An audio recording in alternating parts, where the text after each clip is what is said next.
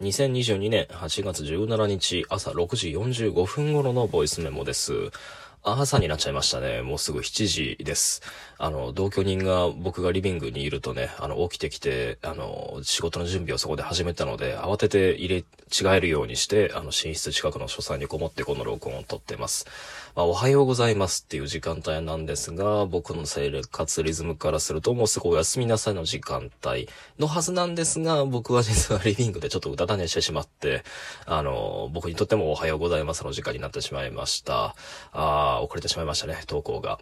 で、えっ、と、まあ、僕の生活リズムからすると昼寝に当たるはずの睡眠なんですけど、まあもう何が何やらっていうぐちゃぐちゃな、なんか入れ子具合になってきたので、まあここらでちょっとこう、まあ強引にでも生活リズムを昼型に戻していく努力を始めようと思います。あの、今日は、まあもうちょっと日が沈むぐらいまではこのまま起きて、まあ仕事を頑張ろうかなと、まあそういうふうに思いますね。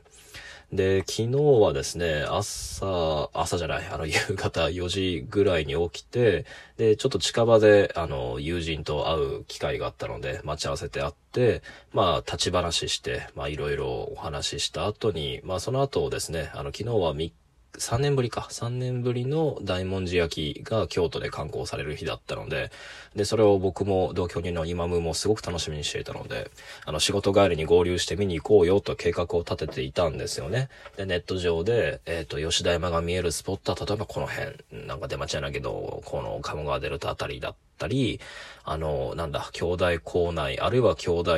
弟、その校内付近のあれこれのこことか、まあ、つまり言いにくいのはさしてください。あの、あ、グレーゾーンな場所なんで、まあそういうとこに潜り込んで見れたりするんじゃないか、みたいなことをね、あの、計画立ててたんですけど、夜7時半ぐらいかな、日の点灯が。まあなんか、その直前ぐらいから、ものすごい勢いで雨が降り始めて、で、通り雨なのかなって思うぐらいに強い、こう、豪雨って感じだったんですけど、なんか全然そんなことなくてですね、結局その後深夜2時、3時ぐらいまでずっとその雨が続いて、で、まあともかくもすごい雨だったので、あの、家出る直前だったんですけどね、その、あの、家中の、あの、ま、網戸にしてる窓、あの、風と雨がもう吹き込まれて、とてつもなく床も汚れ始めてきたんで、まあ、床拭いて、窓閉めて、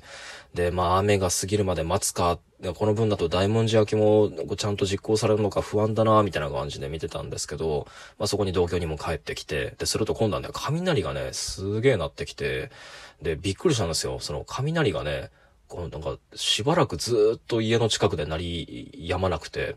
あの、窓閉めてるんですけど、で、ちょっとすりガラスっぽい、あの、一旦閉めると外の、なんか様子っていうのがちょ分かりにくくなってしまうような、まあそういう、なんだろうね、濁った視界を作る窓なんですけど、うちは。あの、その窓越しでも、ずっと雷が近くでこう、なんかこう、なんだろう、空、空から、家のすぐ近くの、なんか、あの、なんだ、建物とか地面だとかに、青、青白い線が走ってるのがもう何回も何回も、なんだろう、1分間に何回も現れるっていうぐらいに頻度の高い雷がもうすぐ近くで鳴っていて、で、その度に、こう、もう電気つけてない我が家、我が家の2階の寝室が、なんかその瞬間だけピカッと光って、なんか、家の様子がよくわかるみたいなね、とてつもなく荒れてる天気だったので、まあちょっとどうしようかと同居人と相談して、まあ結局のところ3年ぶりの大文字焼きだったんですけど、我が家でね、あの京都テレビ、まあローカルテレビですけど、まあそれの中継で、まあ眺め見るっていうことにしました。で、まあというわけで、あの、そのまま家で引きこもって、まあ、朝まで作業してるつもりだったんですが、昼寝してしまって、この時間帯っていう、まあ、そんな一日でしたね。で、えっ、と、また話変わってね、全然別の私事になるんですけど、ラジオトークのね、あの、再生数のアナリティクスを久々にチェックしたら、まあ、いくつかの回がものすごい再生数伸びてて、いつもの3、4倍ぐらい伸びてて、もう何があったんだろうなと、あの、僕最近ろくにエゴサもしてなくてね、このラジオトークぐらいしか本当に SNS ってやつを触ってないんですけど、まあ、あの、いちいちね、追っかけて、なんか感想とか聞きに行くのも、ちょっと恥ずかしいんで、あの、また時間が置いたらゆっくり探してみようと思うんですが、まあ、とにかく気になった回、あの、特に伸びてた回はどういうものかっていうと、まあ、一つはその大和田俊君と撮った、えー肉と骨、家族と種っていうペットの死と、その後そのペットを葬るために向かったペット霊園での体験というのを振り返る3本立てぐらいの録音があるんですけど、まあ、これが軒並み伸びていて、まあ変な話ですけど嬉しかったですね。なんかペットの死の話って、まあ僕にとってはすごく構いろんな感慨深い話だったんですけど、何回か話すと、まあその度にフォロワー数がすごい減ってたので、あの、この霊園の話を最後にして、まあちょっと話題としては封印しようかなと思ってた、まあそういう区切りであり、けじめの録音だったので、まあこれが、まあ多くの人の何か、どこかに響くものであったであるなら、まあすごい嬉しいです。まあなんか変な話ですけど、まあ重ねて感謝申し上げます。で、もう一構特にこう気になって伸びてる回があって、こっちはね、さっきの回では逆ベクトルで、ちょっと心配な伸び方をしてる回ですね。というのも、あの、僕がコロナ療養生活を明けて撮った、あの、京都の平熱36度5分っていうタイトルの、まあこれ前後編構成になってるんですけど、後編が伸びてるんですよね。で、なんでなんだろうと思って聞き直してみると、まあ前編はね、2週間ぶりになんかこう、コロナ療養生活が明けて、というかまあコロナでしたよっていう報告と、まあ原稿落としちゃいました、みたいななんかそういう近況報告と、まあ、とりあえず生存報告みたいな、まあ結構その事務的な内容の録音だったんですけど、まあ後半がね、まあ聞き返してみると、ここが伸びた理由なのかなと思ったんだけど、あの、あくまでも自覚症状としてのブレインフォグ的なもの、あの、頭の重みみたいなものについて語った内容で、てか多分ここなんですよ。あの、これが理由で伸びてるっぽくて、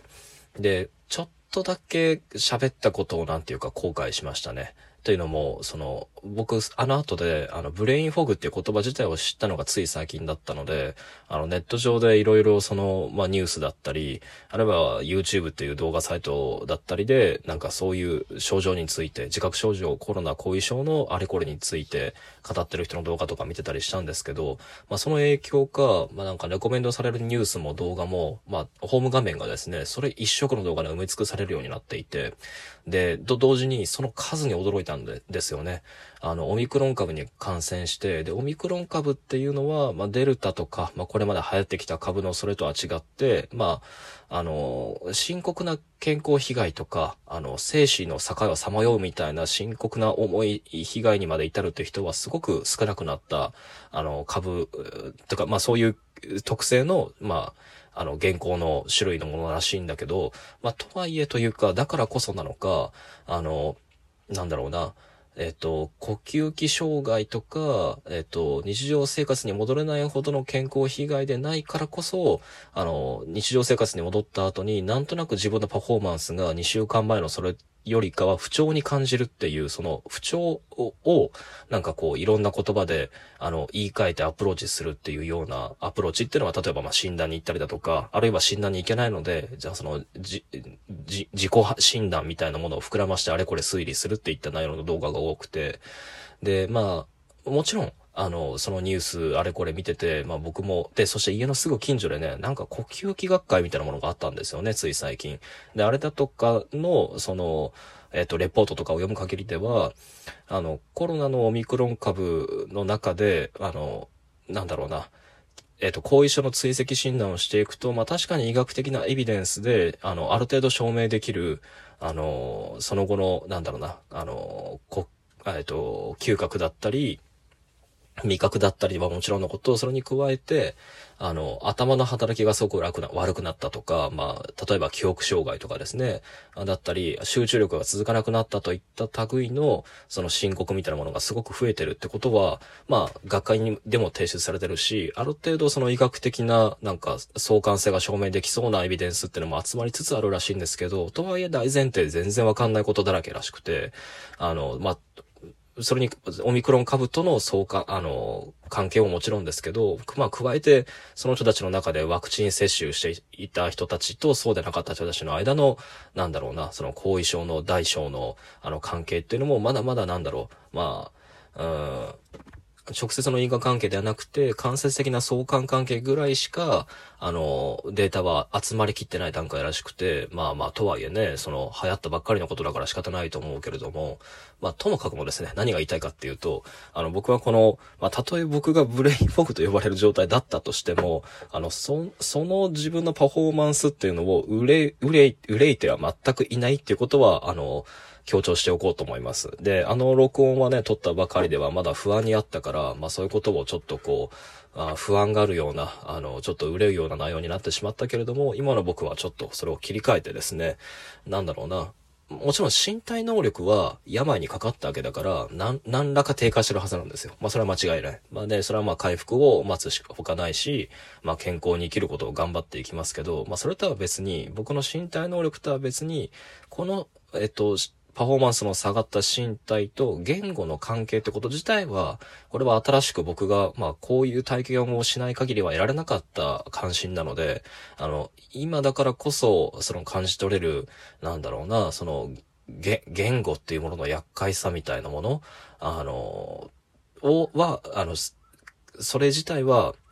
むしろそれを考える機会が得られたのだ、これ、これを機にってことで、ポジティブに捉えようと思ってますね。で、実はその1個前の録音、2個前の録音で続けて語った国際ロマンス詐欺っていうものを通して語ったことっていうのも、まあ実は僕なりにそのコロナ明けの、なんだろうな、紋切り型のその単語の組み合わせでしか、あの文章を構成できなくなった。で、その文章ってもの自体に対する自分の中での信用低下みたいなもの。で、言語ってもの自体が自分にとってある種のフィルター、障害にとって変わってしまってこことから見えてくる。だからこそ、その状態だからこそ共感できるようになった人たちのことを考えて、まあ、たどり着いた関心なんですよ。で、それを本当は話したかったんだけど、まあ、時間がなくてそこまでは至れなかったけれども、本当は、あの、そ、そういうところからスタートしたのがあの話題で、まあ、そうなんですよね。その、えっ、と、無味乾燥な機械的なチャットボットと、あの、自動変換のアルゴリズムを通して翻訳された、まあ、あえて、あの、半分だけ人間っぽくなくなった、えっ、と、機械翻訳的な言語っていうものへの、その共感っていうのを、あの、連続させようとする。で、まあ、つまり、その、無機質な、あの、機械の手つきが残ってる言葉っていうのに、だからこそ共共感、配慮の気持ちを訓練させるっていうのがあの詐欺の手つきなわけだけれども、その詐欺の蔓延と自己診断の増幅っていうのは繋がってるかも。